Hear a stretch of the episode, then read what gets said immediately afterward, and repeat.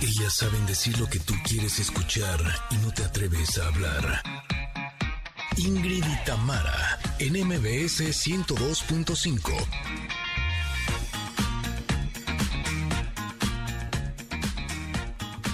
Qué bonito saber que nuevamente estamos con ustedes. Bienvenidos sean todos, todos aquellos que están conectados con Ingrid y Tamara. Bienvenidos sean a MBS 102.5. Excelente martes con, cara de lunes. Ay, no, ya el lunes va. El lunes pasó. Hoy es importante que reflexionemos. Fíjense sobre algo evidentemente muy importante, que es el repunte de contagios por COVID-19.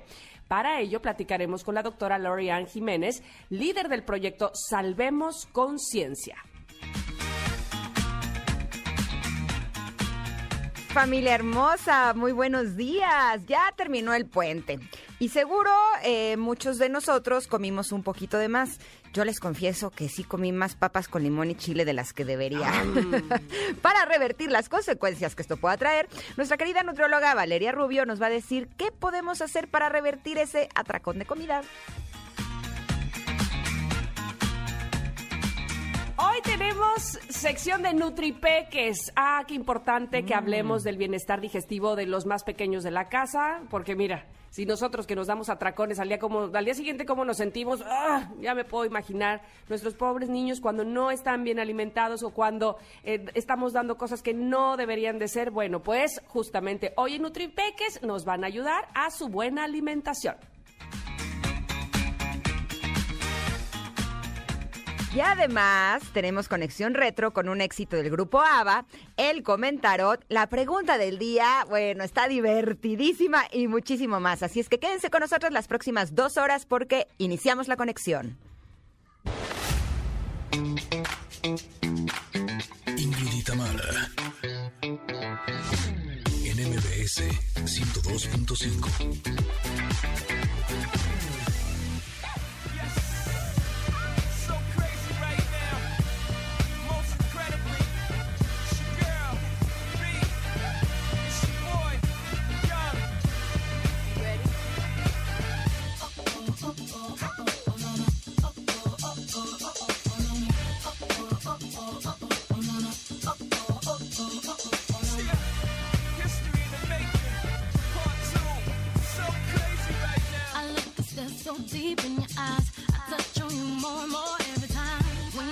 Es un buen día para traer actitud Beyoncé.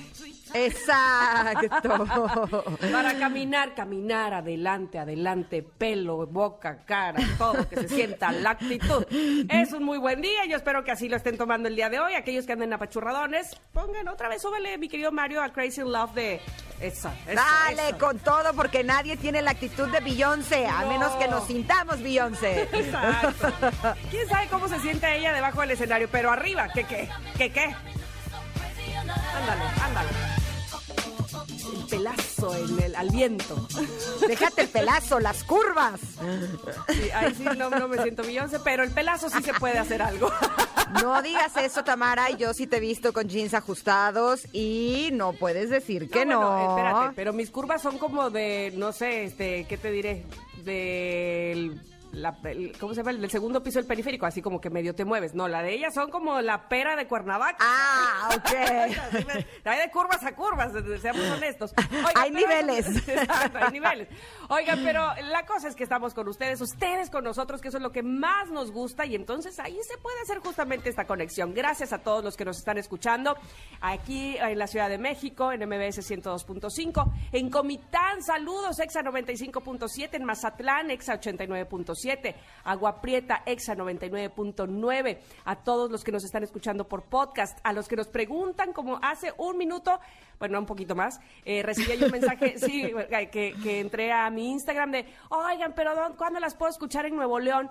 Bueno, mientras, por supuesto, en todas nuestros, eh, en las plataformas de podcast nos pueden escuchar, sí, en Nuevo León y en todas partes del mundo, en Himalaya, Nos pueden escuchar en Spotify, en iTunes, en fin. Gracias por buscarnos, gracias por hacer conexión con nosotras. Ingrid, ¿cómo estás? ¿Cómo está la Ciudad de México? ¿Está llo- lloviendo? ¿Está frión? ¿Cómo está? Anda nublado, pero el ánimo no. Eso, ánimo de Beyoncé. Exacto, ánimo de Beyoncé. No, y estamos también súper contentas porque ayer nos eh, enseñaron algunas gráficas de quienes nos escuchan eh, por medio de los podcasts. Y no solamente nos escuchan en México, nos escuchan el 23% en Estados Unidos. Pero qué bonito, pero la gran sorpresa es que nos escuchan en Canadá y en Alemania. O sea, óyeme, óyeme. ¡Wow! ¡Qué maravilla! ¡Qué felicidad que puedan escucharnos hasta allá! Ahora sí que hasta el otro lado del charco y hasta bien lejos allá en Canadá. Estamos sumamente alegres por eso y también queremos hacerles un agradecimiento especial a todos nuestros connectors porque nos entregaron nuestros ratings. ¡Ah! ¡Qué bonito momento! ¿Cuánta lágrima echaste, mi querida Tamara? No, bueno, pero es que eh, ojalá se recibieran esas noticias así, así todos los días. Eh, De verdad que eh, cuando seguramente en todas las áreas pasa, no importa lo que te dediques, cuando te dan un reconocimiento te dicen, oye, vas súper bien, mira, cada vez estás consiguiendo más lo que quieres, na, na, na, no, sientes que no te cabe el corazón en el pecho, así de... no, precioso, padrísimo. Pero sabes algo, a mí me pasaba en otras ocasiones que cuando recibía buenos resultados, eh, de que la gente estaba recibiendo bien el trabajo que estaba haciendo, sí había en mí como una parte de ego de, ay, se siente bien padre, ¿no? Que se reconozca tu trabajo. Pero debo decir que en esta ocasión hay mucho, sea, evidentemente si hay eso, ¿no? Si no, no sería humana. Pero también hay mucho más de amo lo que hago, disfruto cada instante y el hecho de que nuestros connectors lo estén recibiendo y nos esté yendo tan bien, pues eso eh, garantiza de alguna manera que vamos a poder seguirlo haciendo. Totalmente, de verdad, créanos y yo eh, no necesito decirle que nos crea porque el radio tiene eso, el radio no, pues no los pueden ver, pero estoy segura que pueden vibrar y pueden sentir porque así lo he vivido durante tantos años, pueden sentir y conectar justamente con lo que le estamos diciendo. Y nosotros a ustedes, a pesar de que eh, pues no los estamos viendo, no tenemos una conexión así palpable, directa, así de, de tocarnos, sabemos que lo reciben muy bien, esos son resultados. Y hoy justamente la carta del comentario, mira, nos vino como anillo al dedo ahorita que lo estoy pensando, Ah. vamos a hablar del éxito y qué dice Osho sobre el éxito, porque no se crean ustedes que uno va a vivir allá arriba eternamente, no solo porque no, no queramos, o sea, evidentemente queríamos, querríamos, sino porque dice él que no se puede y que además no es conveniente. Vamos a ir a un corte, esto ya se puso muy requete bueno, como siempre, con ustedes, eh, escribiéndonos en nuestras redes sociales, arroba Oye. Ingrid Tamara MBS, ¿sí? Pero ¿qué te parece si para irnos a corte eh, lanzamos la pregunta del día? Ay, la pregunta Que está del día. súper divertida. Sí, sí, sí. Nada más déjame decirles que también nos pueden encontrar en Instagram para que nos escriban tanto en Twitter como en Instagram la respuesta de la pregunta del día, que es...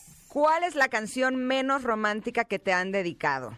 Es que no- Los no estaremos sé. esperando en arroba Ingrid Tamara MBS para que nos cuenten. Y debo decirles que eh, yo ya había escuchado esta canción con anterioridad. Hasta La que te dedicaron. Exacto. Ajá. Pero como que no, o sea, sí la había escuchado, pero no le había puesto como tanta atención a la letra. Hasta el día que me la dedicaron a mí, dije, Dios mío santo, evidentemente me dio gusto, pero también me dio muchísima risa. ¿Les parece si nos vamos a un corte y los dejo con la canción menos romántica A que me han ya me entró una dedicado curiosidad tremenda, quiero oír. quiero en la historia? Vamos y volvemos, somos Ingrid y Tamara en MBS.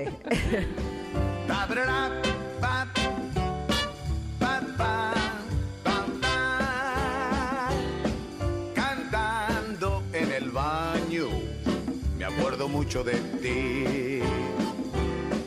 Cantando en el baño, me acuerdo mucho de ti.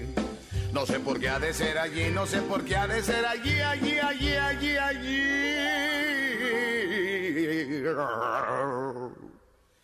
Y es que cuando me baño, es que pues yo me sobo.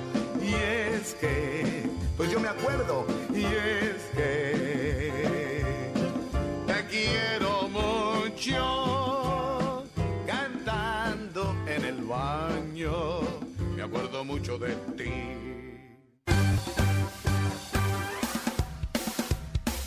Es momento de una pausa. Ingrid y Tamara, en MBS 102.5. Ingrid y Tamara, en MBS MBS 102.5. Continuamos.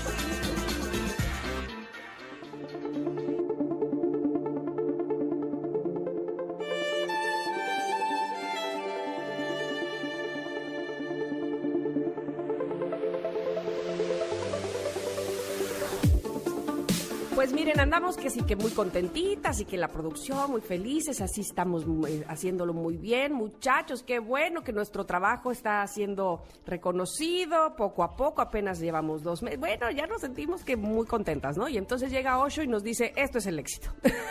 Ahí les va. Ahí les va, muchachos. Ouch. No se queden allá arriba, no se enamoren, no, porque han de bajar. Diré a mi hermana, a quien le mando muchos besos y saludos, hay momentos de tirar cohetes y otros de recoger varas. Y sí, y así debe de ser, porque él piensa que, ay, yo ya me metí a hablar de- del concepto, pero bueno, él piensa que, o él nos dice que tampoco sería posible vivir todo tiempo todo el tiempo en la cumbre y con esa excitación. Pero les voy a hablar para que Ingrid eh, hable más a profundidad del, del tema. Les voy a hablar de la imagen que es muy linda. La imagen es una figura humana montada en el tigre del éxito, ¿no? Así le llama él. ¿Estoy en lo correcto? Sí, ¿verdad? En el tigre del éxito que va caminando, pero mira, hasta se ve que el tigre va sonriendo también, les trae una cara así de, ah, no se ve furioso ni mucho menos. Esta persona va con los brazos levantados, al algarabía total, eh, confetis y serpentinas de colores. El tigre va caminando sobre el mundo, de hecho, va en la cima del mundo. Éxito total, hasta arriba de eso, o, o así pinta la carta del comentarot del día de hoy. Ingrid. Así me sentí ayer cuando Ah, sí. recibimos la noticia.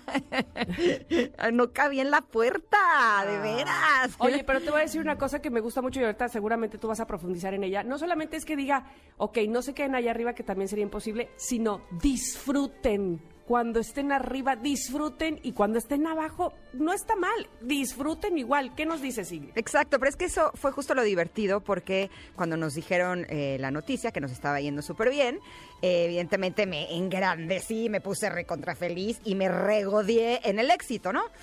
Y después eh, me acordé que la carta que correspondía para el día de hoy era precisamente esta.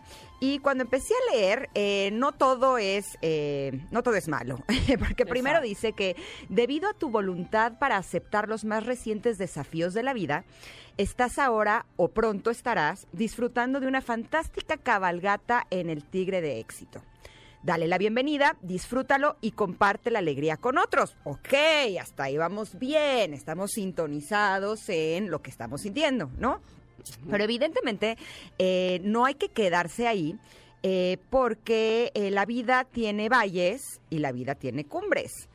Y tenemos que recordar siempre que esto también pasará.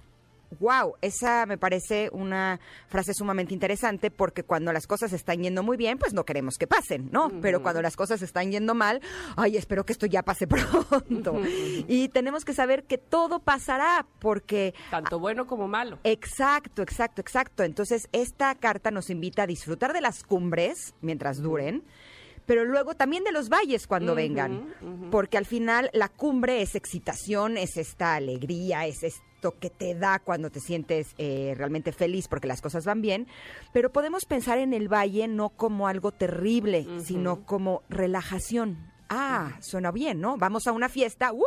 le damos con todo y al día siguiente, ah, relajamos y descansamos, ¿no? Esta imagen creo que puede ser mucho más rica, sobre todo cuando estemos en, en los valles. Totalmente. Oye, pero además, eh, a mí me pasa, no sé a ustedes, eh, lo, lo digo ya de manera muy personal, cuando tienes un éxito, ¿no te pasa que estás de, ay, pero y cuando se acabe y ya va a durar, y mejor ni disfruto tanto porque que, este, capaz que se acaba pasado mañana y, y entonces ya no disfrutaste ni una cosa ni otra. No, no, no. Osho dice, va, date, di- disfruta y, y comparte tu éxito, está buenísimo. Y cuando dejes de tenerlo, también date. o sea, también disfruta este, no estar allá arriba, ¿no? No, no vayas por la vida pensando que, que, que te va a durar nada. Pues lo que te dure, eso hay que gozar. Exacto, porque además, cuanta más alta es la ola, más Ah, profunda también. es la caída. También habla de eso. sí. Así es que mejor disfruta de ambos y no te hagas adicto a ninguno de los dos. Y esto me recordó, eh, hay una frase que a mí me gusta usar a veces, que es de, me levantaron tan alto, me levantaron que para tirarme de más alto, ¿no? o, por ejemplo, mi maestro de Chin en Chikun, Eduardo Segueda, que lo quiero muchísimo, él siempre dice, eh, no te pongas tan alegre cuando las cosas salen bien y no te pongas tan triste cuando las cosas salen tan mal, sino aprender a disfrutar, pero a estar como en un punto más eh, centrado, en un punto medio, sino como las bolas de ping pong, ¿no? Cuan, y entonces estamos inestables emocionalmente. Eh, la estabilidad eh, viene de eh, tratar de, de que las cosas de fuera no influyan tanto en nuestro estado de ánimo. Qué, qué, qué, qué bonito se oye, pero híjole, encontrar el equilibrio como quiera siempre es difícil. Pero sobre todo eso, este, cuando pasamos por las cosas, por el éxito, por ejemplo, como es el caso de, de esta carta, no disfrutamos porque pensamos que se nos va a acabar. Ay, que ya se nos va a ir. Ay, y entonces estamos más preocupados porque ya se va. Y entonces, entonces, ¿no? ¿Qué tanto querías estar ahí? Eh, no, gocémoslo, gocémoslo y pensemos que cuando toque justamente eh, ir por los valles o recoger las varas o como le llamen ustedes, eh, pues también es un momento de disfrute, de relajación, como dice Ingrid, de aprendizaje seguramente dirán otros, de, eh, de que no puedes estar todo el tiempo en la fiesta, como dices tú, ¿no? Excitado hasta arriba, eh, eh, eh. Hay, o- hay otros momentos que, se- que sirven para otra cosa, sobre todo para aprender, ¿no? Y para labrar camino, finalmente. Y los aprendizajes están en los valles. Ándale, ándale. Pero también uno puede darse cuenta de cómo es eh, una persona también cuando está en la cumbre. ¿Cuál es su Oh, comportamiento? ¿Qué es lo que hace con respecto a las personas que están en los valles? Y yo el día de hoy sí quisiera invitarnos a todos nosotros a que observemos ¿Qué es lo que hacen las personas que están en los valles? ¿Qué es lo que hacen las personas cuando no están en su mejor momento? Porque ahí es donde está la riqueza, ahí está la sabiduría, ahí está el conocimiento. De ahí podemos extraer un chorro de cosas que nos pueden enriquecer el alma, el corazón y también nuestra mente. Así es que esta es la invitación del día de hoy eh, de nuestro querido Osho con esta carta del éxito. Si ustedes están en un momento de éxito, pues a disfrutarlo, pero recuerden que no se excedan en, en esto de, de inflarse como pavos reales, como estaba yo ayer. Eh, y si están en un valle, pues recuerden que esto también pasará. Todo, exactamente. Ay, qué, qué carta más eh, rica y, y con muchas cosas que analizar. Pero si ustedes la quieren ver, por supuesto, la tenemos en nuestras redes sociales. Están Ingrid Tamara en MBS y en Twitter. Ya la postearon, pues, seguramente también en Instagram. Así es que los invitamos a que entren y la chequen. Y si nos quieren comentar cómo se comportan ustedes ante el éxito, va a ser muy enriquece- enriquecedor también para nosotros leerles. Ahora vamos a ir un corte antes de seguirnos periqueando y platicando y jajaja, jijiji, porque tenemos tantas cosas el día de hoy que seguramente les van a gustar. Aquí estamos Ingrid y Tamara en MBS.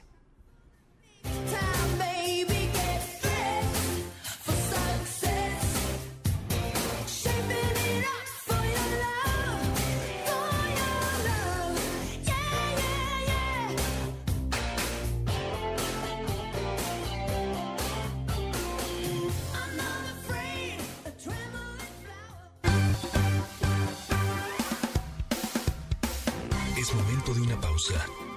Ingrid y Tamara, en MBS 102.5.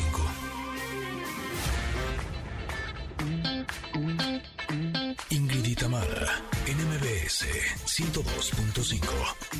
Continuamos. NAN 3 OptiPro presenta NutriPeques, el momento saludable para los pequeños del hogar.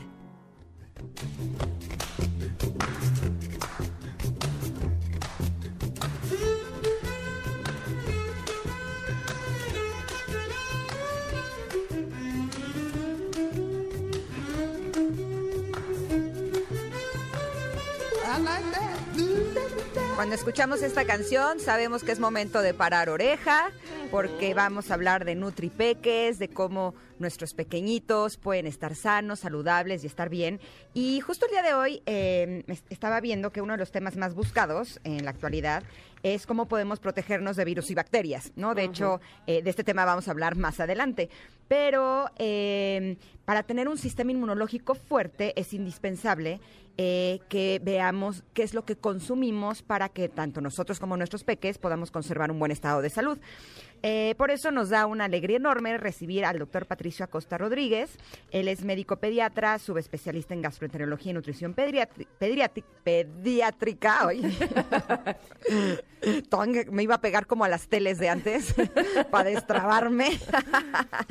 que nos va a hablar de algo bien importante que son los HMOs. Buenos días, doctor, ¿cómo está? Hola, doctor. Hola Ingrid, buen día, hola Tamara, ¿cómo están? Un gusto estar con ustedes. Nos alegra muchísimo que nos acompañe y más para hablar de este tema que probablemente nuestros connectors han escuchado o han leído. En lo personal yo también lo he hecho, pero creo que es bien importante que tengamos claro de la importancia que tienen en la alimentación de nuestros peques, ¿no, doctor? Sí, así es. Justamente los HMOs, como tú ya mencionabas, eh, vienen de este acrónimo en inglés eh, en relación a los oligosacáridos de leche humana. O sea, la primera vez que se describieron fueron porque se encontraron en la leche humana y es el tercer componente más abundante en la leche. Este, esto no es ninguna casualidad, ¿no? Todos sabemos que por algo tenemos estos componentes en la leche, en la leche humana, en la leche materna. Y gracias a la ciencia hoy hemos descubierto muchas peculiaridades de estos, como pueden ser, como ya lo mencionaba, la eh, protección del sistema inmunológico y la capacidad de inhibir virus, bacterias y parásitos que tienen estos, estos, complejos hidratos de carbono, que también a la vez van a ayudar a, a los, a los niños pequeños a madurar su intestino, a protegerlos contra infecciones, ahora que estamos en, justo empezando la época invernal, que empe- empezamos a tener más frío, justo es algo que creo que preocupa y esto es una forma que la ciencia ha demostrado que nos pueden ayudar. Oiga, doctor, eh, casi siempre lo, lo tomamos o lo vemos desde el punto de vista eh, gástrico, ¿no? Y que los niños estén bien Sí. de su estomaguito y demás. Pero yo estaba leyendo que eh, los HMOs también ayudan a la maduración cerebral. Qué importante eso, ¿no? Sí, justo, dentro de las funciones no solo están enfocadas, como lo mencionaste ahora, en, en el tubo digestivo. Tenemos funciones del cerebro, se ha visto que los niños maduran mejor su cerebro y tienen un mejor neurodesarrollo e inteligencia, tienen un mejor crecimiento eh, en cuanto a crecimiento por lo estatural o estatura y peso. Y creo que en la parte de, la- de las infecciones, que es algo que también no solo se enfoca a lo gastrointestinal, hablamos de infecciones respiratorias, comúnmente eh, las gripas o infecciones respiratorias, porque estos estos eh, hidratos de carbono que yo siempre les digo a ustedes que son como azúcares inteligentes, eh, tienen la capacidad de inhibir, y es algo que me parece maravilloso, cómo, cómo, cómo la, la, la leche humana nos ha enseñado tanto, inhiben eh, virus, inhiben bacterias, inhiben parásitos, y a la vez también pasan una porción de estos a- a- al sistema del niño y también maduran su sistema inmunológico, es decir, hacen que el sistema inmune, todos sabemos cuando son bebecitos, el sistema inmune pues esté inmaduro, se enferman muy seguido, es parte como del aprendizaje en este mundo al que se exponen y justo los HMOs nos ayudan a que esto madure un poco más rápido y que su sistema inmunológico esté listo para enfrentar a todas las infecciones que tenemos a nuestro alrededor. ¿Sería algo así como que el sistema digestivo podría ser como el centro de control? Y si está en buen estado y si nuestros peques están consumiendo los HMOs adecuados, se va a reflejar en, eh, lo- en el sistema digestivo, evidentemente también en el sistema respiratorio. ¿Podría también reducir alergias? Y justo es otro otro punto importante que nos ha enseñado la ciencia. Estos, estos como les digo, que, que modifica o madura el sistema inmunológico.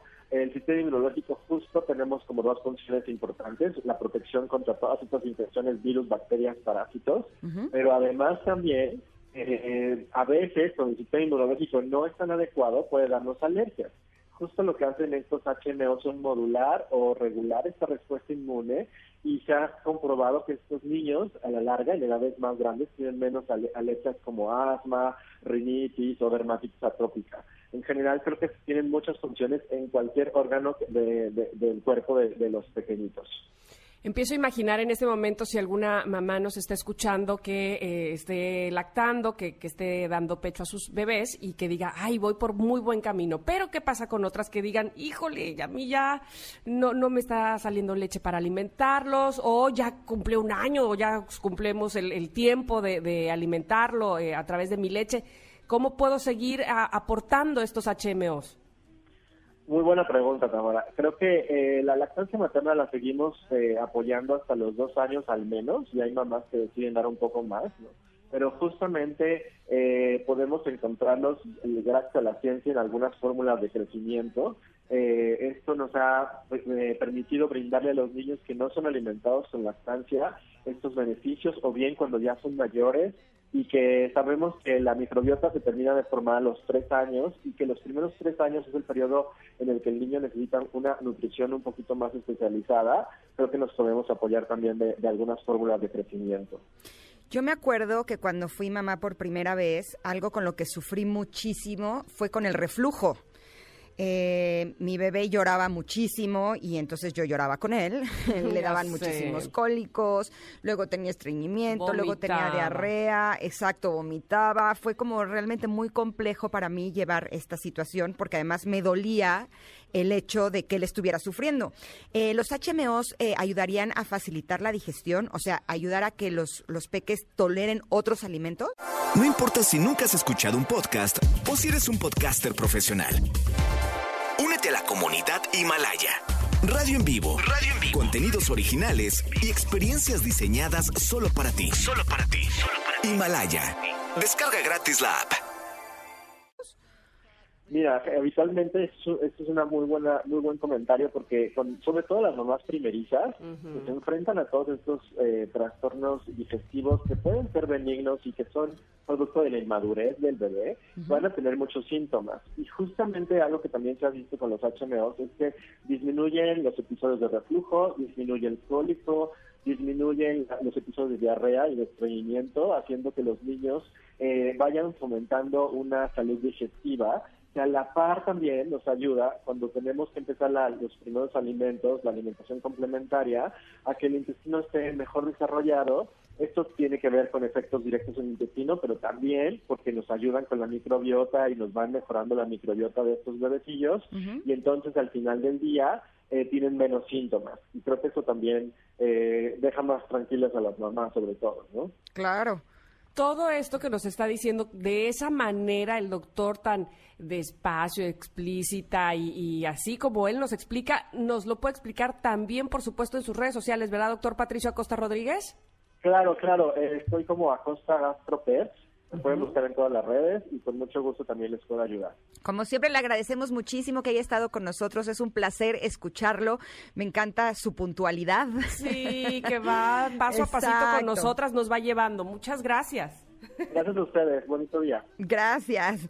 Y por supuesto que eh, para ayudar al bienestar eh, digestivo de nuestros peques, una muy buena opción es NAN 3 u OptiPro 3.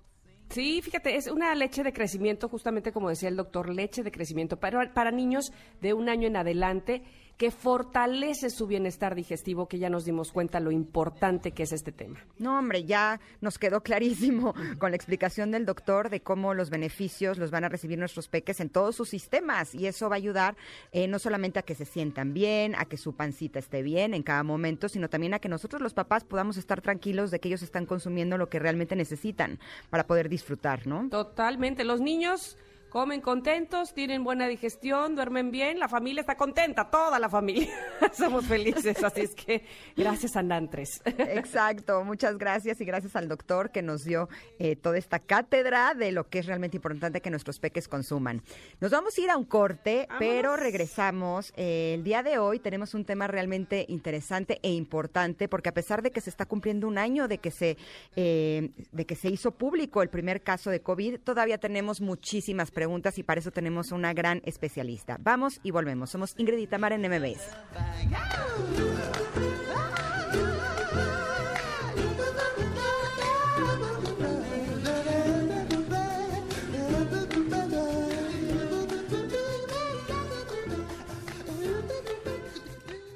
NAN 3 OptiPro presentó Nutripeques, el momento saludable para los pequeños del hogar. Es momento de una pausa. Ingrid y Tamara, en MBS 102.5. Ingrid y Tamara, en MBS 102.5. Continuamos.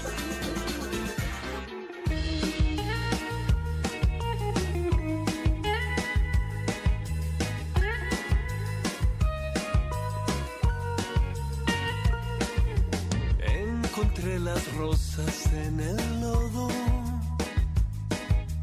pisoteadas por el que no vi y arrepentido como un perro, me di cuenta que ya te perdí. Regreso en Ingrid y Tamara en MBS. Eh, platicábamos hace un momento, de acuerdo con el South China Morning Post, el primer caso confirmado de una persona infectada por COVID-19 en China se dio un día como hoy, el 17 de noviembre, pero del año pasado 2019.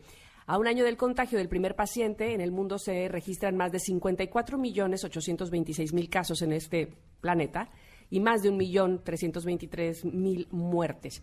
En México, ¿cómo estamos en México? Pues se ha observado un repunte de contagios. Eh, anoche la Secretaría de Salud reportó un millón nueve mil trescientos noventa y seis casos. 98.861 muertes. Hay estados que ya regresan a semáforo en rojo. En fin, hay muchas cosas todavía que aprender, hay muchas cosas por hacer, a pesar de que, eh, por otro lado, tenemos la noticia de las vacunas. En fin, ¿cómo estamos? ¿Cuál es el panorama el día de hoy? Por fortuna, está con nosotros eh, aquí en el programa la doctora Lorian Jiménez Fibi, doctora en ciencias médicas, especialista en microbiología, pero además líder del proyecto Salvemos Conciencia. Doctora, buenos días, bienvenida. Hola, ¿qué tal? Muy buenos días. Gracias por la invitación. Al contrario, gracias por estar con nosotros y platicarnos. Primero, como eh, decía yo hace un momento, nos puede dar un panorama de cómo nos encontramos el día de hoy aquí en nuestro país. Sí, pues este tristemente nos encontramos en una situación muy grave.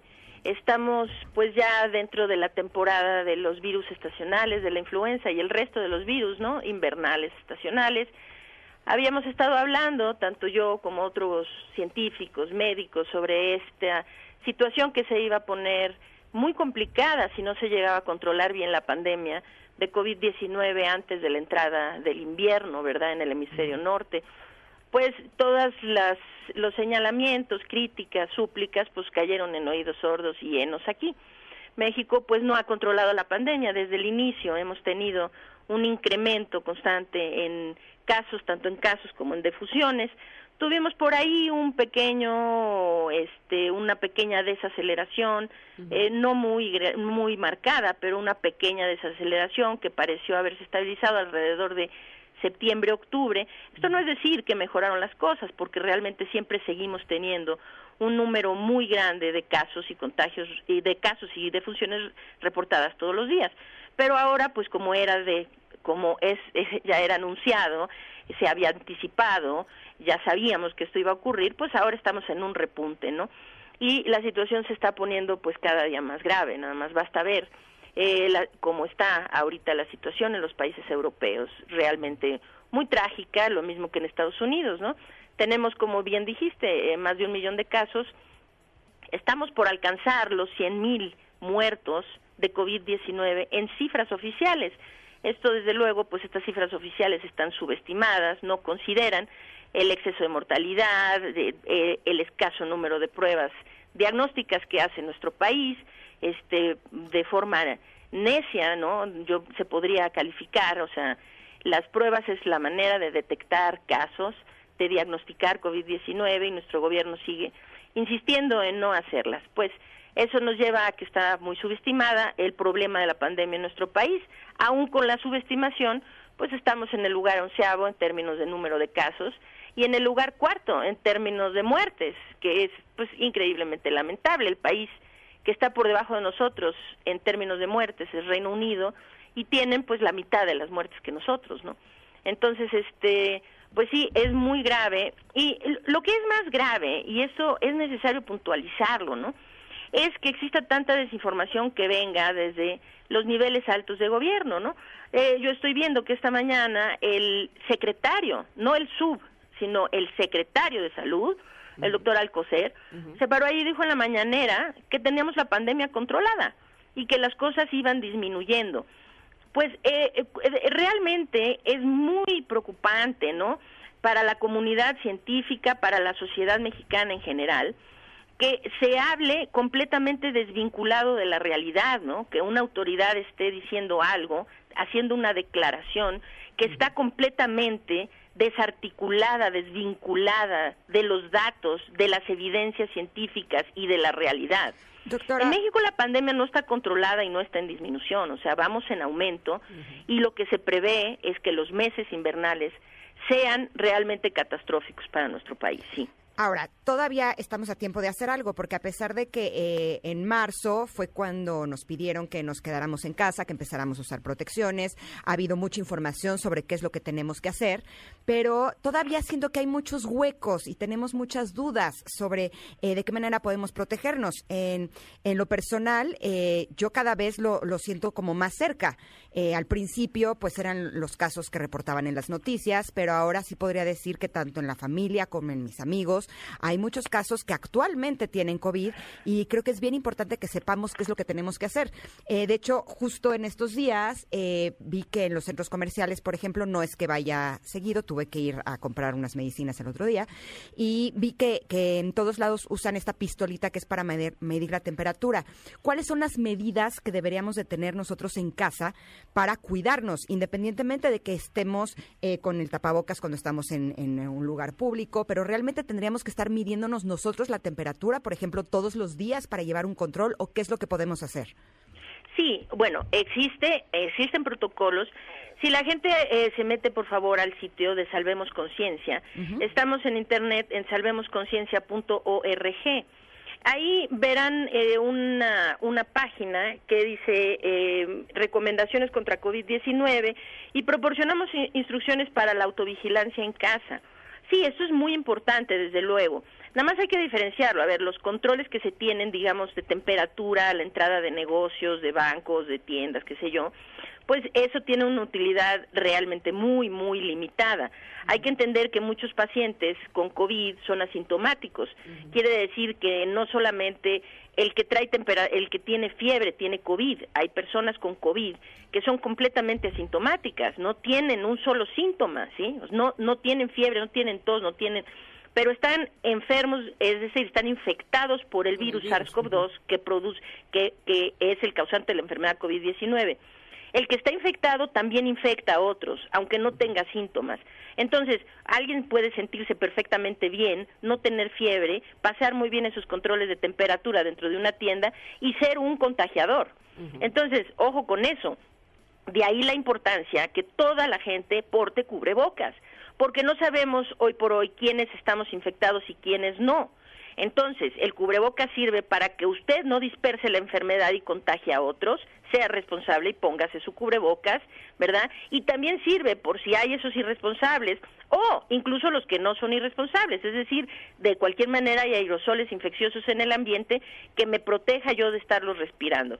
Entonces, la medida más importante es el uso del cubrebocas, eso es indiscutible, ¿no?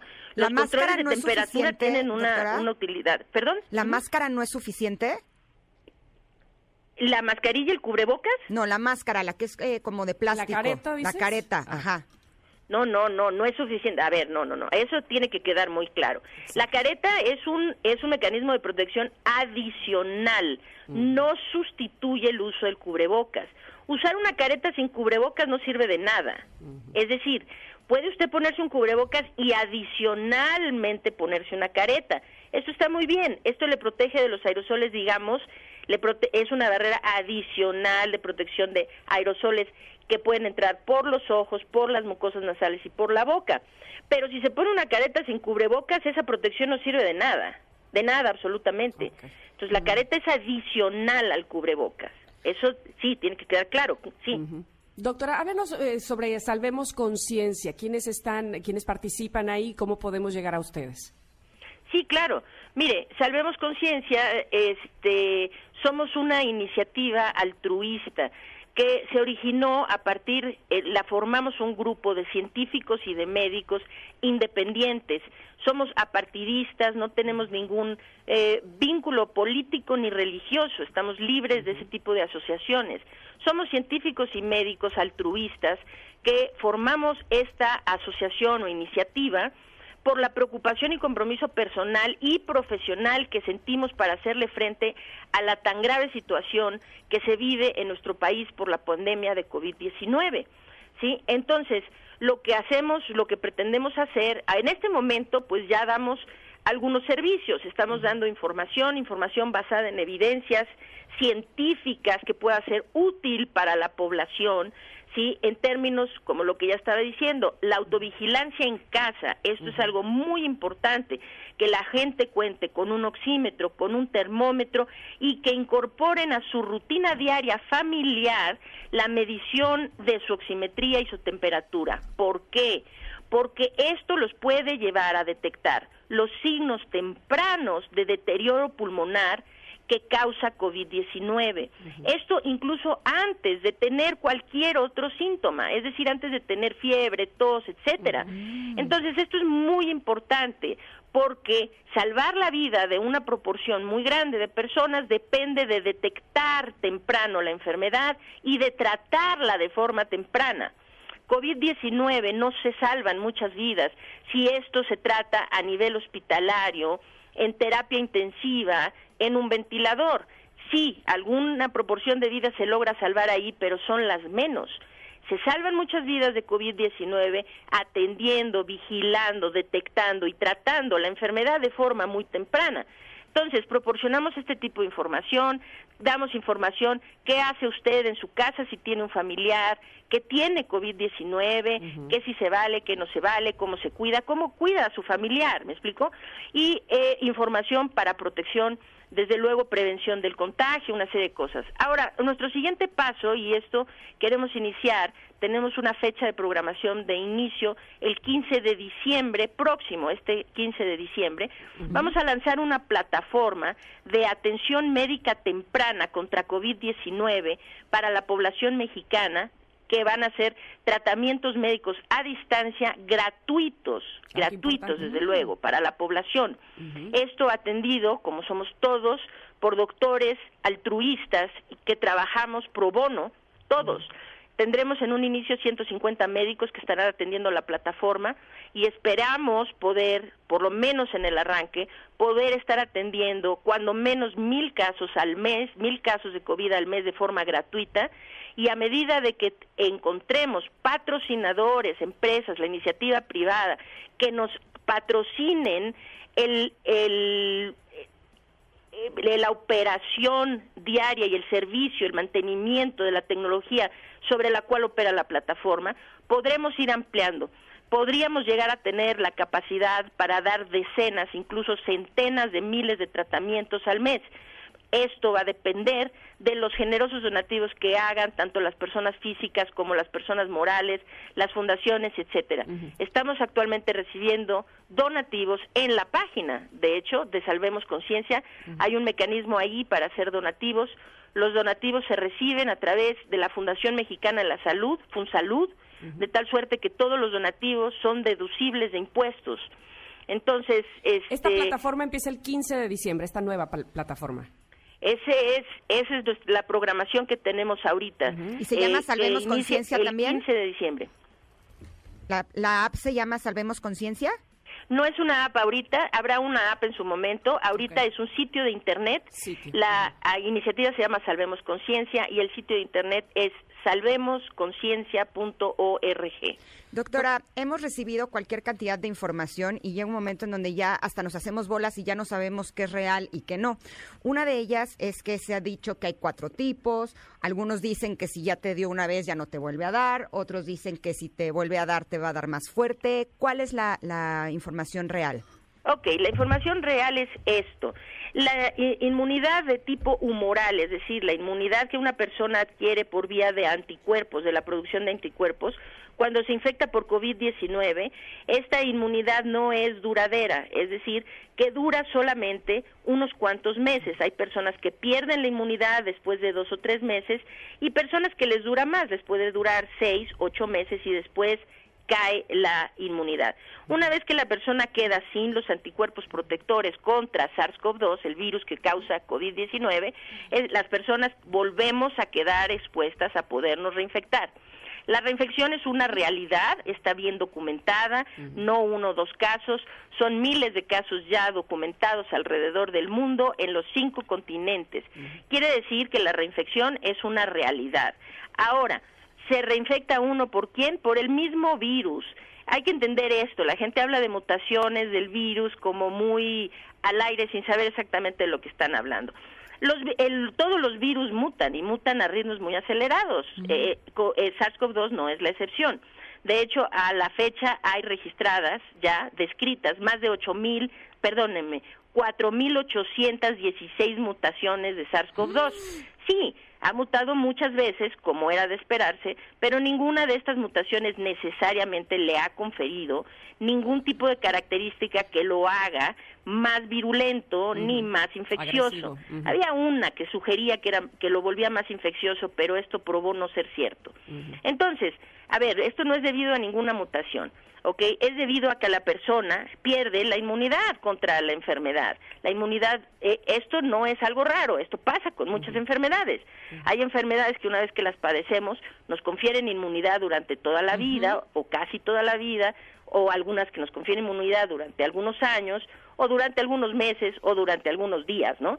Bueno, eh, pa- COVID-19 nos confiere inmunidad más o menos entre tres y ocho meses y después la perdemos. Entonces, una vez perdiéndola, quedamos otra vez susceptibles a reinfectarnos. Ahora, mucho se ha hablado, hay quienes dicen, no se preocupe, en la reinfección le va a dar muy leve. Hay quienes dicen, preocúpese demasiado porque en la reinfección se va usted a morir. Ni una ni otra es cierta. Es decir, las reinfecciones son tan aleatorias como la primera infección.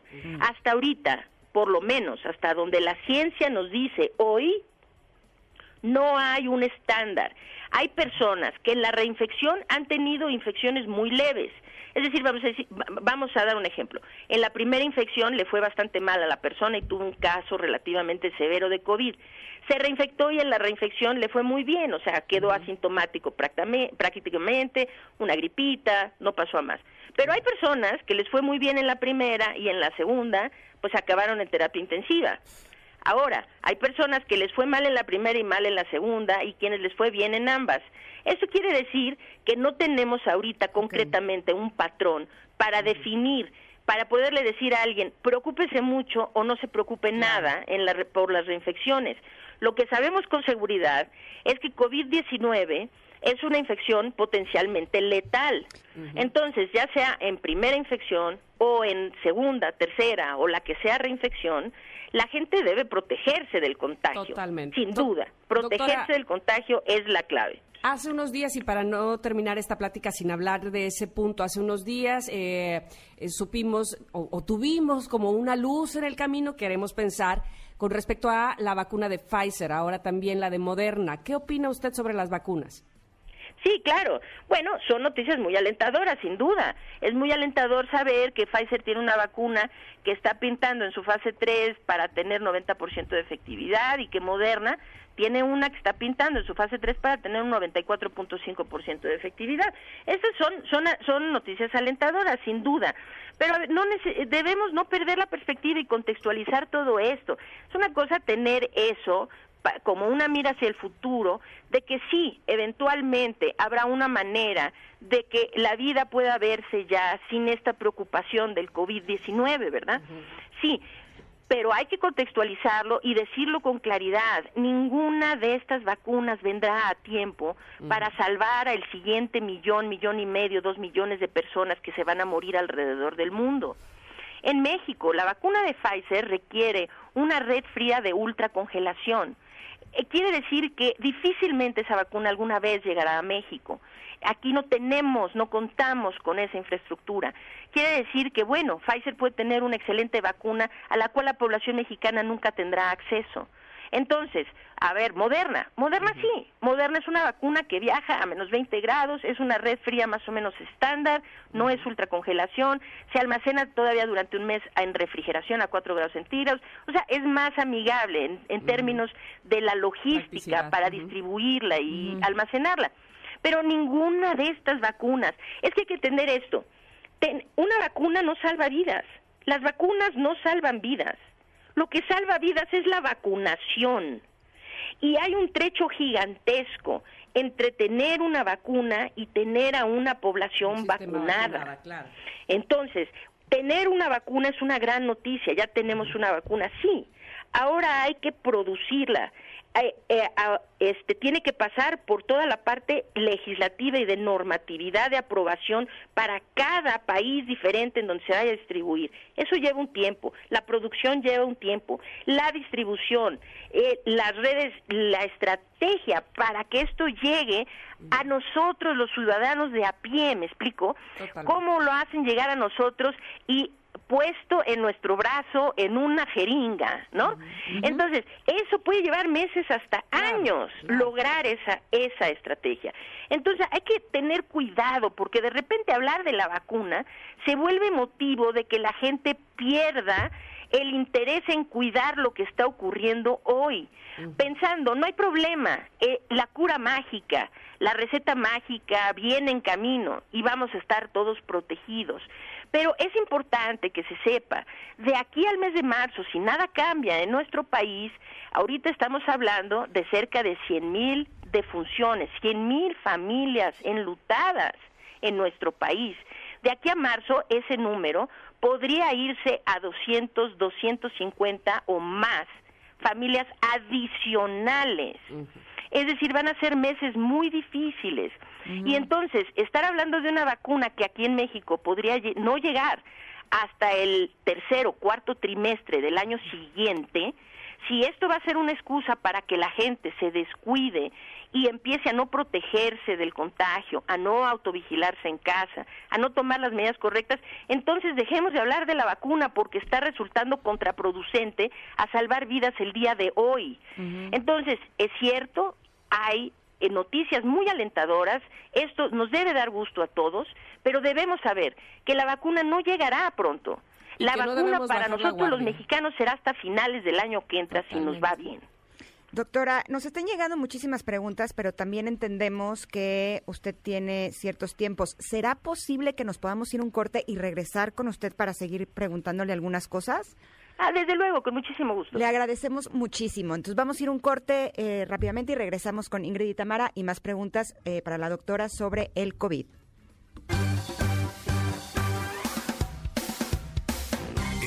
De una pausa. Ingrid y en MBS 102.5. Ingrid y en MBS 102.5. Continuamos.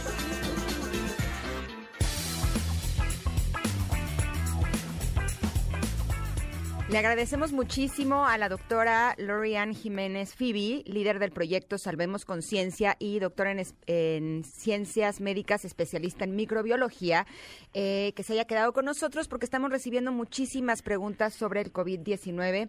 Doctora, gracias. Eh, aquí hay una pregunta que me parece muy interesante, es ¿qué hago si un familiar mío se contagia, pero el resto de la familia no y todos vivimos en el mismo inmueble? Sí, bueno, lo que deben hacer es tratar de aislarse lo más posible, es decir, cuidarse del contagio de esa persona que está infectada. Ahora, en el proceso, pues no pueden abandonar a la persona porque evidentemente es quien requiere atención, ¿verdad? Entonces, la forma dentro de un hogar en donde no hay el espacio suficiente para que estén eh, así físicamente en espacios muy separados, es dentro del hogar requieren utilizar cubrebocas todos, todo el tiempo que estén en la cercanía con la persona infectada. Muy importante que el resto de la familia se resguarde del infectado, por lo menos durante 14 días, para evitar que se propague el contagio dentro de la familia. Esto se logra ventilando los espacios. Hay que ventilar los espacios dentro del hogar. Es importante que no se estanque el aire porque se acumulan los aerosoles infecciosos que pueden transmitirse entre personas en la respiración.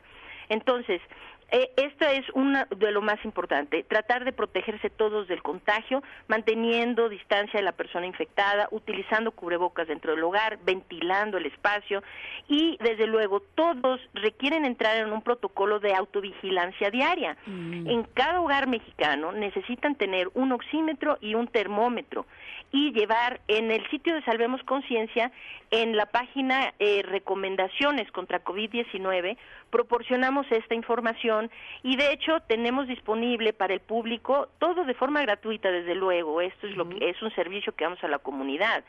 Hay un formulario que pueden descargar para hacer, para llenarlo, ya sea en su computadora, en su dispositivo móvil, o bien imprimirlo y llevarlo eh, escrito a mano. Es un formulario donde pueden llevar sus mediciones de oximetría. La oximetría es eh, el porcentaje de oxígeno en su sangre. Esto es muy importante porque la oximetría nos puede marcar de forma muy temprana el inicio de un deterioro o un daño pulmonar. Y lo que es más importante en COVID-19 es detectar estos signos que son silenciosos. La persona puede no sentirse muy enferma, no tener fiebre, no tener eh, malestar general, no tener muchos de los síntomas que asociamos típicamente con COVID, pero puede empezar a tener disminución en sus niveles de oxígeno. ¿Cuánto es una Eh, buena oxigenación, doctora? Sí, lo normal sería, por ejemplo, en la Ciudad de México o, en los sitios que no están a nivel del mar, de 92% en adelante. Esa es la, la oxigenación normal. Si usted está a nivel del mar, generalmente será 94 en adelante. Pero vamos a decir, para todas las personas, y esto es indistinto de su edad, ¿eh? es lo mismo los niños que los jóvenes, que los adultos, que los adultos mayores. Eh, si, si, su, si su oxigenación baja del 90%, esto es un signo de alarma. Y en- no hay que esperar a que vaya de 80, eh, de 89, 85 a 80, 70, 70. Y entonces la persona no va a empezar a sentir que le falta la respiración, que tiene dificultad de respirar, hasta que su oximetría ya esté muy baja. Entonces, esta directriz que se dio al inicio de la pandemia por parte de las autoridades fue una directriz pues letal realmente, decirle a las personas, quédese en casa y no acuda al hospital hasta que le falte la respiración. La realidad es esta, si a usted ya les falta la respiración, el daño pulmonar que tiene se- seguramente ya es muy extenso. Un daño pulmonar muy extenso, realmente la, la medicina tiene pocas herramientas que hacer para salvarle a usted la vida. O sea, sí se da, pero es complicado. Ahora, ¿cómo evitamos esto? Se necesita detectar temprano. Una persona puede no sentirse muy enferma, pero se mide la oximetría y vamos a decir, su oximetría ba- basal siempre está oxigenando 94, 96 y de repente un día empieza a notar una disminución. Ahora estoy saturando todo el rato 92 y mañana estoy 91. Ya, no hay más. Ese es el momento de buscar atención. Claro, Claro. Doctora, bueno, las eh, preguntas a continuación van un poco en ese sentido, sin embargo, aquí encuentro una que eh, me parece interesante. Dice, ¿las albercas son áreas seguras para practicar deporte en esta pandemia? Pues no, no, no necesariamente. Las albercas, dentro de una alberca la gente no puede, es decir, en una alberca y en cualquier otro lado, la, el contagio de COVID-19 se da por la misma vía, se da por la vía de los aerosoles, de la respiración. Es una enfermedad que se contrae respirando aerosoles infecciosos. Entonces, si en una alberca, pues de, debajo del agua no, naturalmente, ¿verdad? Pero pues uno está a la orilla de la alberca, sobre el agua, ¿no? O sea, con la cabeza fuera del agua y está uno hablando, gritando, pues estos aerosoles se emiten y la gente los respira. Entonces, y difícilmente pues la gente carga cubrebocas dentro de una alberca, Claro, ¿verdad?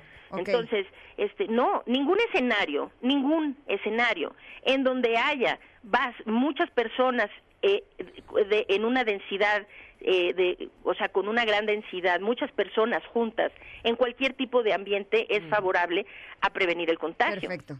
Eh, esta pregunta se me hace súper interesante, doctora. ¿Qué pasa si sospecho que estuve en un área donde había alta probabilidad de haberme contagiado de COVID o estuve con una persona que eh, salió positivo? ¿Qué puedo hacer? Eh, ¿Solo espero a que ya me pase o puedo hacer algo al respecto? No, no, no, no. Aquí la gente tiene que empoderarse. La información, la información empodera a las personas para que tomen el control de su salud, para que prevengan que la enfermedad se complique y terminen en la posibilidad de estar frente a la muerte. Entonces, depende de cada uno de nosotros. Entonces, no, no es esperar a ver qué pasa. Esto es lo que se ha venido haciendo desde que inició la pandemia, a ver qué pasa, a ver qué pasa. Pues lo que ha pasado es que ya tenemos más de 100 mil muertos, ¿verdad? Entonces, no, no es saber qué pasa. Si usted estuvo en contacto con alguien que, que ya está confirmado con COVID y pu- tiene la posibilidad, lo mejor es hacerse una prueba. La prueba que tiene que hacerse es la prueba por PCR. eh, no gaste en las pruebas serológicas rápidas. Estas son demasiado imprecisas. Dan muchos falsos positivos, muchos falsos negativos y su resultado realmente es muy cuestionable. ¿Cuál es esa? ¿La de la nariz? ¿La que, ¿Perdón? la de la que hacerse nariz? es la de la nariz. Ajá. Sí, sí, claro. Es un hisopado que se le conoce como hisopado nasofaringio y orofaringio. Es un hisopo, vamos a decir largo, delgadito, que se introduce por la nariz, ahí se toma la muestra y después también se toma en la garganta, se abre la boca y por la garganta se hace se hace otra toma de la muestra con el mismo hisopo o bueno, con otro hisopo, pues este esas dos tomas y a- esa es. Pero esa es la se buena. llama PCR, eh, reacción en cadena de la polimerasa. Háganse una prueba. La prueba tienen que hacerla por lo menos cinco días después de que tuvieron el contacto sospechoso. Si estuvieron en contacto con una persona con COVID, entonces esperen cinco días y háganse la prueba para verificar si están infectados o no. Ahora, si tienen sospecha de estar infectados, lo que procede de forma inmediata es aislarse aislarse para evitar seguir propagando el virus. No van a saber si están infectados hasta cinco o siete días más tarde después del contagio, en- del contacto, perdón. Entonces, en esos cinco o siete días ustedes pueden estar propagando el virus y si ustedes viven con sus abuelitos o con sus padres y son adultos mayores, ustedes pueden estar poniendo a sus seres más queridos en riesgo. O sea, puedes de estar infectarse. infectado sin que salga en la prueba. Si se hace la prueba demasiado pronto, la prueba podría dar un falso negativo. Es decir, la persona ya está infectada, pero la carga viral es tan baja, el virus apenas está invadiendo células y reproduciéndose. Quiere decir que su carga viral puede ser tan, tan baja que no sea detectable en la prueba. Pero sí puede Por eso contagiar. se recomienda cinco Claro. días, pero puede infectar a otros, sí, claro. En este proceso, claro. En este proceso de hacerse la prueba, aislarse, después de eh, tener una- un resultado positivo, ¿cuántos días de aislamiento y después qué sigue para el- la persona infectada? Sí, a ver, desde que usted tiene, no se esperen a tener sospecha ni a tener confirmación para hacer su autovigilancia diaria. Incorporen la autovigilancia a su rutina familiar de todos los días. Esto les va a dar el poder de saber, el- les va a dar la herramienta de saber todo marcha bien, no hay necesidad de estar paranoicos, de preocuparse, y también les va a dar el poder de saber, a ver, algo no marcha mal y a actuar a tiempo para salvarse. Entonces, eso es uno, incorporen la autovigilancia, pero no cuando tengan sospecha, háganlo hoy, háganlo ya, corran, vayan por un oxímetro, un termómetro, inicien, métanse a la página de Salvemos Conciencia, descarguen el formulario, inicien eso. Si tienen algún problema, lleven su registro de automonitoreo con el médico, porque eso le va a servir al médico para saber cuándo empezaron a tener problemas. Entonces, y qué tratamiento será mejor darles. Entonces, ahora, una vez que tienen sospecha, hay que aislarse, deben aislarse a partir de el contacto de sospecha 14 días por lo menos, ¿ok? Deben aislarse durante 14 días. Evitar, lo que procede, lo más importante, número uno, es eviten contagiar a otros. Esta es la manera que podemos contribuir a cortar las cadenas de transmisión. Si yo ya estuve, si yo ya eh, tengo síntomas o tengo confirmación por prueba de que estoy infectada, contacten a toda la gente con la que tuvieron, valga la redundancia, contacto. Sí, háganle saber. ¿Saben qué? Salí positivo, por favor, cuídense ustedes. Ustedes pueden ayudar a cortar las cadenas de transmisión. Infórmenle a la gente con la que con la que estuvieron en contacto que están infectados, ¿sí? Para que ellos puedan hacer lo mismo y cuidarse. Es decir, ustedes se cuidan y cuidan a los demás. Se trata de es, en esto estamos todos y debemos trabajar como equipo para protegernos, evitar el contagio. Entonces, lo primero es eviten contagiar a otros, informen a los demás si es que están contagiados para que ellos hagan lo mismo. Uno, manténganse en aislamiento 14 días, lleven la autovigilancia en casa, eso es lo más importante. Entonces, pues hagan eso. Ahora, después de los 14, si no tuvieron síntomas durante los 14 días, pues ya les fue muy bien. Si no, si sus autovigilancias no les marcan eh, ningún problema, ningún signo de alarma, quiere decir que padecieron COVID y fueron de los del 40% muy afortunado que padece COVID de forma verdaderamente asintomática, sin problemas, ya, ya está, ¿ok? Ya quedaron muy bien. Si empiezan a presentar síntomas o tienen algún signo de alarma, necesitan buscar atención lo más pronto posible. Por Esto su- podría evitarles la hospitalización supuesto. y desde luego la muerte. Toda esta información tan valiosa que nos está dando la doctora la encontramos en Salvemos Conciencia. Esta es la página, esta es la plataforma, ¿verdad? Es correcto, sí. Cada día estamos proporcionando más. Nos encuentran también en redes sociales. Estamos en las principales, ¿no? En Twitter, en Twitter. Facebook, en Instagram, en YouTube, etcétera. Este, Perfecto. y en la página cada día estamos publicando más información. Si hay información en particular que creemos que es importante sobre alguno de estos temas, la empezamos a ampliar y demás. Lo importante es proporcionarle a la, al- a la población información que le sirva de primera mano para cuidarse, Exacto. Para cuidar a sus familias. sí. De verdad le agradecemos enormemente, Totalmente. doctora, que nos haya dado su tiempo, su conocimiento.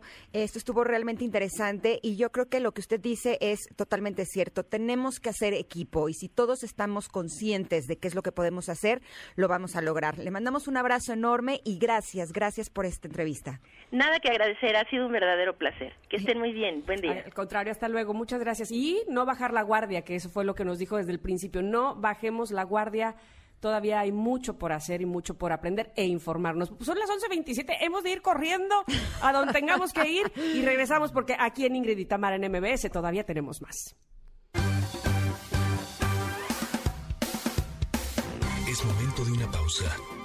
Ingrid y Tamara, en MBS 102.5.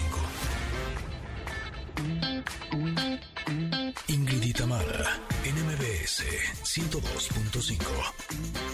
Continuamos. Baby, this is what you came for. Lightning strikes every time she moves. And everybody's watching her, but she's looking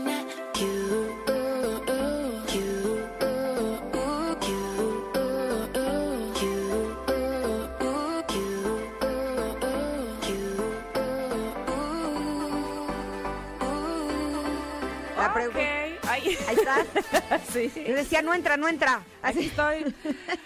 What you waiting for, ¿verdad? Este, ¿qué estás esperando, niña, para entrar? Oye, pues eh, estuvo muy interesante la entrevista que tuvimos y nos viene una más interesante, o más bien igual de interesante, porque eh, eh, platicábamos al principio, en el inicio del programa, qué hacer después de que te diste el atracón comiendo de lo lindo, estabas en fin de semana y además puente y además te fuiste, qué sé yo, este, a comer todos los chicharrones, papitas con salsa que se echa Ingrid y demás. Ay, sí, la que no, ¿eh? Y yo también, como de que no. Eso no los va a resolver Valeria más adelante, pero te digo una cosa, yo sí quiero que confieses. ¿Yo por qué? ¿Qué hice? Porque la pregunta del día de hoy es ¿qué canción es la menos romántica que te han eh, dedicado? Y tú no Híjole, nos pues has no dicho la tuya, Tamara. No sé, me encanta, me encantó la tuya porque Tintan lo amo, me encanta, soy muy fan de, de don Germán Valdés, pero no me acuerdo de alguna que me hayan dedicado que no haya venido al caso, o sea, que no haya sido romántica. Lo que sí te puedo decir es que me, me acordé de la primera vez que me llevaron serenata, por ejemplo. Este, pues sí, sí era romántica esa canción, sí venía al caso. La cosa es que yo estaba muy chavita, tenía yo 15, 16 años, 15 años, ¿y qué crees? ¿Qué? Fíjate, fueron a llevarme serenata a mi casa y no estaba yo. Estaba yo con mi mejor amiga, que era mi, mi vecina, pero mi mamá muy lindamente los mandó, me dijo, le, le dijo al chico que me está llevando serenata, mira, está durmiendo aquí, junto aquí, aquí a dos casas, está durmiendo. Y entonces fueron y me llevaron serenata, deja tú. Me empezaron a tocar la serenata y el, el hermano de mi amiga, que no sabía que yo estaba dormida ahí, venía llegando de una fiesta todo en copas y sacó a, a batazos a todos, a los que me llevó serenata, los persiguió, los horrible. Y yo era mi primer serenata chille y chille. Porque, ay, era para mí, ya no supe, no supe ni quién me la había llevado. Eran mañanitas y todo, y, y no supe ni quién. Y entonces este cuate me los corrió a batazos. No, así, con qué ganas me llevaban otra nunca, o sea, No, bueno, qué triste. muy triste mi historia. Aquí, mira, Adri Vargas dice que le dedicaron la negra Tomasa. La negra Tomasa, bueno, porque está muy enamorado de A ella. Carlos Vega, la del ansioso. Eh, a Eduardo le dedicaron las golondrinas. ¿Cómo? Mira, yo le decía ayer a Ingrid, cuando surgió la pregunta, le decía, mira, con que no te dediquen la de ojalá que te mueras. Pero mira, a China le dedicaron no te metas con mi cucu. Ok, muy directo, muy directo. No, a Rolando le dedicaron puto de Molotov. No, ¡Auch! bueno, bueno, bueno, bueno, bueno, pues ahí sí tenía.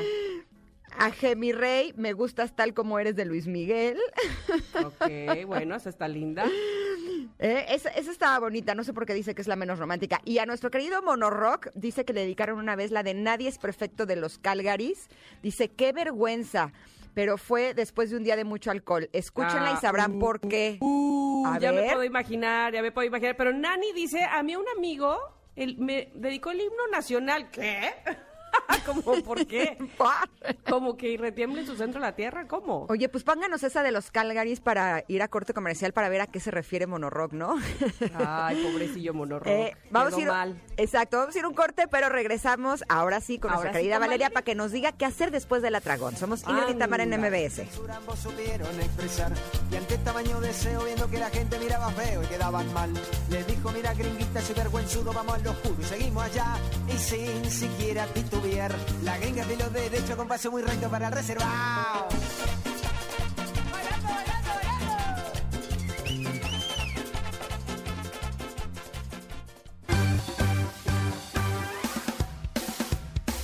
Es momento de una pausa. Ingrid y Tamara, en MBS 102.5. Ingrid y Tamara, en MBS 102.5. Continuamos.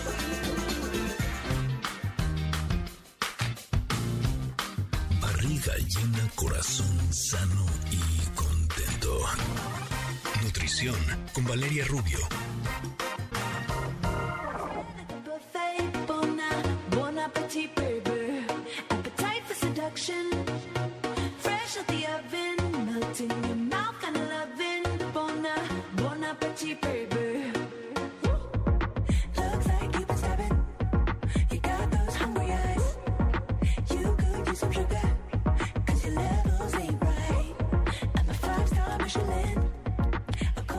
Pues con mucha alegría, ay, con mucha alegría. Arrancamos. Estaba arrancando motores. Exacto. Le damos la bienvenida a nuestra querida amiga, la nutrióloga Valeria Rubio, que el día de hoy nos tiene un tema espectacular, porque para todos aquellos que como su servidora, o sea, yo, le dieron bueno, duro y tupido en el puente, no se preocupen. comida? Exacto. Ah. Desgraciadamente. Así. Nada más. ¿Qué tal que aproveché que Emiliano fue al baño? Así, Ajá, entonces, ahí me deschongo. Bueno, para todos aquellos que le dieron al atracón de comida eh, este fin de semana, que fue puente, no se preocupen, ya está con nosotros Valeria, que nos va a decir qué podemos hacer al respecto. Buenos días, Valeria. Hola, Buenos Vale. días, hola Ingrid, hola me estoy corriendo, está qué bárbara esta cabeza. Oye, pues es que de- este, para eso hay que especificar que nos vas a hablar de comida, no vaya a ser la gente que vaya a pensar otra cosa. Y además, porque cuando nos damos atracón de comida, ahí vienen las culpas, ¿vale? ¿Qué hacemos? Exacto, así es. Y justamente este fin de semana que tuvimos puente, para la comedera, para el postrecito, para la botana, la verdad es que no, no se necesita ni pandemia ni no pandemia. Mucha gente empieza eh, a decir que en la Navidad no va a estar tan duro esta vez, la comedera. Yo creo que no, porque pues evidentemente nos vamos a guardar y no va a haber tanta pachanga, pero bueno, al final de cuentas, eh, eh, la, la época, el encierro, la vacación, pues sí nos incita a comer un poquito más, a, a- a pedir más cosas quizá de fuera para comer.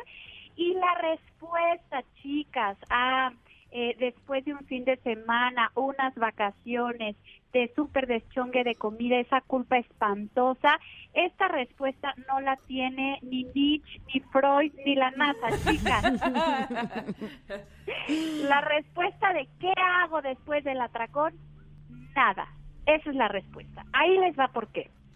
Si nosotros eh, llevamos un estilo de vida relativamente saludable, ya hemos hablado aquí que lo saludable no significa estar todo el tiempo a dieta, ni todo el tiempo haciendo ejercicio, ni privarte todo el tiempo de las cosas que te gustan, pero que sabes que no son lo ideal para ti. Eh, pues de repente si te diste una deschongadita el fin de semana, si te saliste de tu consumo calórico, si te saliste del consumo de grasas y de azúcar, lo primero es parar la mente, parar la cabeza de esta culpa que dice Sam eh, y pensar que a lo mejor en dos o en tres días echaste a perder todo el trabajo del mes o del año o de la quincena. Eso es una mentira. Por dos, tres días de dechongue no va a pasar absolutamente nada. Más o menos, para que se den una idea, para nosotros subir un kilo de grasa, necesitamos excedernos de nuestra ingesta diaria, de nuestro requerimiento diario, 7000 kilocalorías. O sea, perder Ah.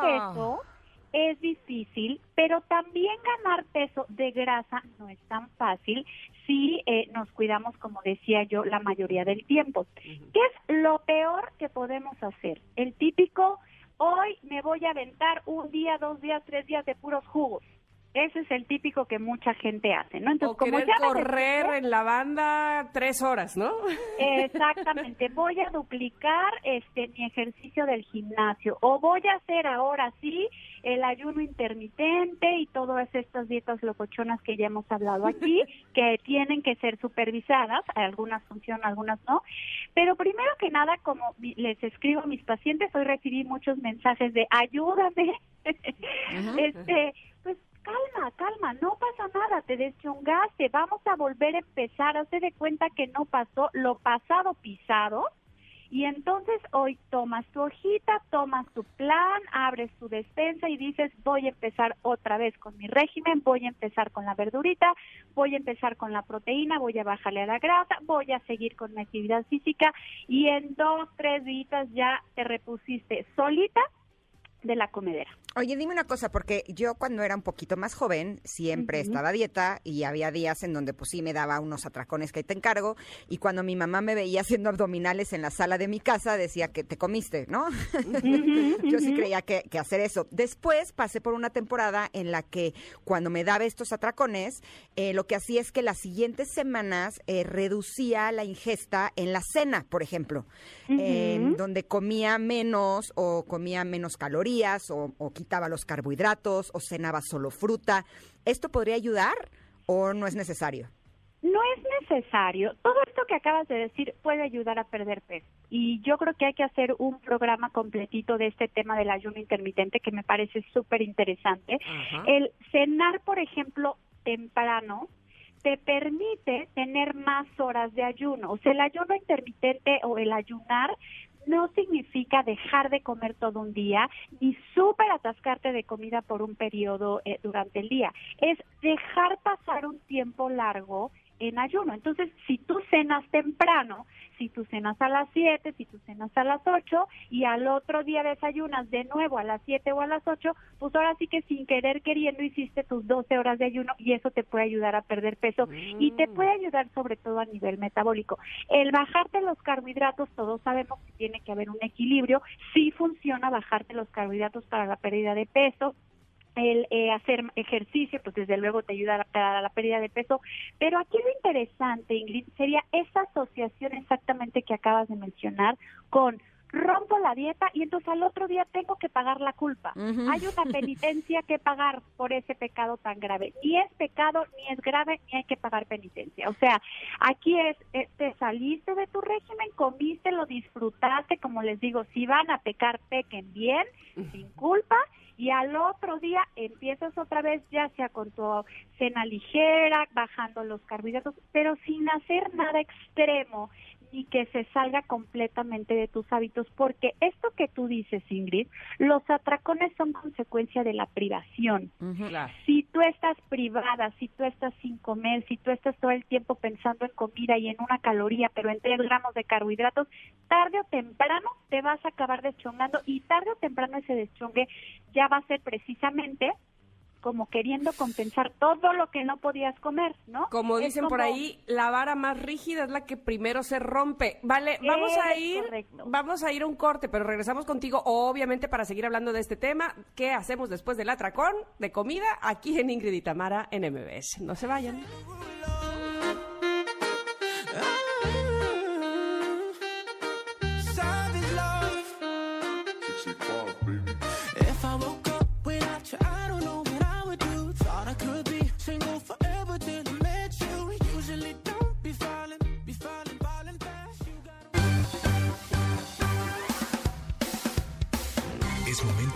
Pausa.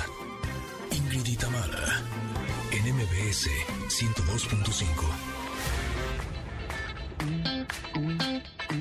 Ingrid y Tamara, en MBS 102.5. Continuamos.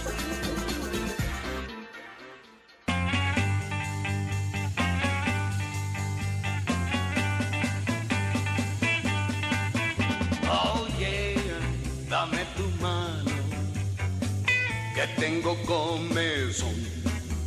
Oh yeah, dame tu mano, quiero rascarme aquí.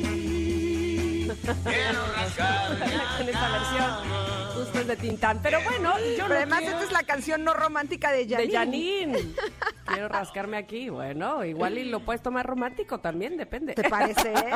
pues depende de dónde es el aquí. Oigan, tenemos a nuestra nutrióloga de confianza y de cariño y de cabecera, Valeria Rubio, que nos está platicando básicamente qué hacer después de un fin de semana o de días de atracón. Uno, no echarse culpas, ya dijo ella. Dos, no hacer básicamente nada más que regresar a nuestros hábitos alimenticios. Vale, yo te, te preguntaría también qué onda con el agua. ¿Volvemos a tomar mucha agua? ¿Tenemos que tomar más agua de lo que habíamos tomado? ¿Qué onda? ¿El agua nos ayuda? El agua nos ayuda a mantener una buena hidratación, eso es importante, tan porque normalmente cuando nos deschongamos, nos deschongamos en comidas altas en sodio, en conservadores, ¿no? Y en azúcares, ¿no? El postrecito, el chocolatito. Entonces, O estas alcohol dos también, ¿no? cosas, el alcohol, sí, el alcohol, nada más que el alcohol deshidrata, ¿no? Ves que en el alcohol vamos más eh, a hacer pipí. Pero bueno, el hecho de tener sobre todo sodio y azúcar en exceso hace que retengamos agua. Entonces, es importantísimo esto que dices, Tan, porque es, digamos, el peor momento para pesarte, para ver tu avance que has tenido todo este mes o todo este tiempo, para probarte si ya te queda el pantalón, porque vas a estar reteniendo agua sí o sí, sobre todo si te moviste, incluso si viajaste eh, eh, en, en coche y cambiaste un poquito la altura, todo eso influye en la retención de agua. Entonces, qué bueno que lo mencionas, Tam, no se pesen, pésense al final de la semana y en relación a la ingesta de agua, sí vale la pena no tomar más, pero asegurarte de tomar la indicada, que es más o menos un mililitro por cada kilocaloría, hazte de cuenta. Si tú sabes que más o menos requieres un 1700 calorías al día, debes de tomar eh, un litro 700 a- eh, mililitros al día. Si no tienes este requerimiento, si no te lo sabes, más o menos todos los adultos, las mujeres, en la etapa que tenemos, que somos unas jovenzazas, tenemos que, que tener una ingesta de entre 1500 2000 eh, calorías por día, más o menos. Entonces, un litro y medio, dos litros al día sería lo indicado, porque tampoco es bueno tomar demasiada agua por muchas razones de salud, sobre todo el riñón, pero también cuando tomas mucha agua haces mucho pipí eh, y te vas a emocionar porque a lo mejor pesaste unos miligramos o gramos menos, pero pues es pura mentira porque es puritita agua la que estás desechando. Ahora, en alguna época en la que sí me daba atracones, ahora ya nada más soy golosa a veces. eh, un instructor de un gimnasio, una vez que le conté que me había atascado un día antes, me dijo que eh, si yo hacía ejercicio de cardiovascular 12 horas, o sea, en el lapso de 12 horas después de habérmelo comido, que entonces ahí las calorías no se absorbían. Entonces, por ejemplo, si estamos acostumbrados a hacer ejercicio en la tarde y nos dimos un atracón un día antes, ¿valdría la pena que hagamos ejercicio en la mañana para quemarlas o eso es puro choro? Puede ser, puede ser, no lo había analizado desde esa perspectiva. Puede ser que tú, la, la ingesta que acabas de tener, vamos a suponer que anoche nos deschongamos, ¿no? Con tacos Ajá. al pastor, alcohol, chocolate, pastel. Si esa, si esa glucosa o esas calorías que todavía no se están terminando de absorber, quizá si yo las utilizo en la mañana, puede ser que me afecte un poquito menos. Habría que checarlo a nivel científico. Todo esto lo estoy pensando en mi cabecita, eh, cómo se comporta el metabolismo.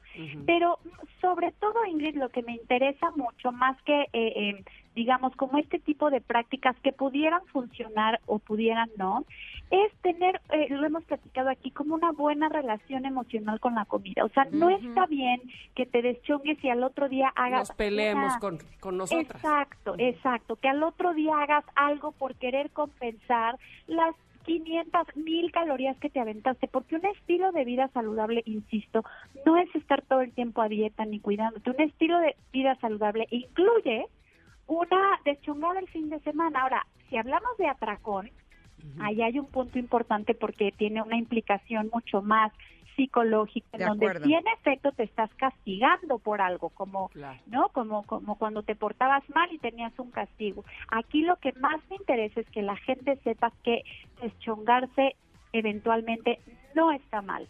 Entonces no hay que hacer nada después para, para compensar ni para castigarte, eh, simplemente seguir con tu vida y como siempre lo digo, la pérdida de peso es una carrera de resistencia, no es de velocidad. Entonces quizá no vas a bajar a lo mejor los tres kilos en el mes, vas a bajar dos y medio, dos seiscientos, pero tuviste una relación mucho más light con la comida que te va a permitir seguirla por mucho más tiempo. Entonces ya no vas a estar sub y baje, sub y baje, luego los jugos, luego más ejercicio, luego más agua, luego otra vez me super cuido, luego otra vez el atracón. El chiste es romper con este círculo vicioso. Estoy totalmente de acuerdo contigo, Valeria. Yo viví ese proceso y fue sumamente doloroso y difícil. Y ahora lo que hago es que siempre me cuido, ya es una forma de vida y ya no tengo que pasar por esos, esos lapsos en los que me, me comía, bueno, en mi cumpleaños mi pastel entero. Qué bárbara. Dios. Sí. No, yo ahí lo que te critico es lo envidiosa. que no nos repartías, ¿verdad? Ah, ah, yo dije, ¿por? Lo Pues no, díscola. no, porque era todo el pastel para Quería todo el pastel para ella. Sí, qué bárbara. Y ahora mi vida, la verdad, es, es completamente distinta y disfruto mucho más de la comida. Te agradecemos muchísimo, Valeria. Gracias, chicas, las quiero, las abrazo a distancia. ¿Dónde te encontramos Eso. nada más, antes de que te nos vayas? En mis redes. En Instagram estoy nutrióloga Valeria Rubio. En Facebook nutrióloga Valeria Rubio Oficial. Las quiero, les mando abracitos. Nos vemos en una semana. Sí, señorita, muchísimas gracias, Vale, te queremos también. Gracias. Igual, bye. Y ya nos Este, vamos. Sí, se llegó el momento, mi querida Ingrid, ya se acabó el programa. Oh, qué buen programa tuvimos hoy. Eh, muchas gracias a todos los que estuvieron con nosotros, conectados, por supuesto, aquí en MBS 102.5, a nuestra cadena también, muchísimas gracias que nos transmite y, por supuesto, a quienes nos escuchen en las plataformas de podcast. Nos escuchamos mañana, Ingrid. Por supuesto, esto cada vez me gusta más, cada vez me caes mejor, cada vez los queremos más, así es que agárrense porque nuestro amor se va a desbordar mañana. Ándele, pues. Que tengan un día hermoso, les mandamos un abrazo enorme y los esperamos mañana aquí en Ingrid y Tamara por MBS y se quedan con la tecnología de Pontón que les tienen un gran programa también. Gracias, bye Tamara, bye.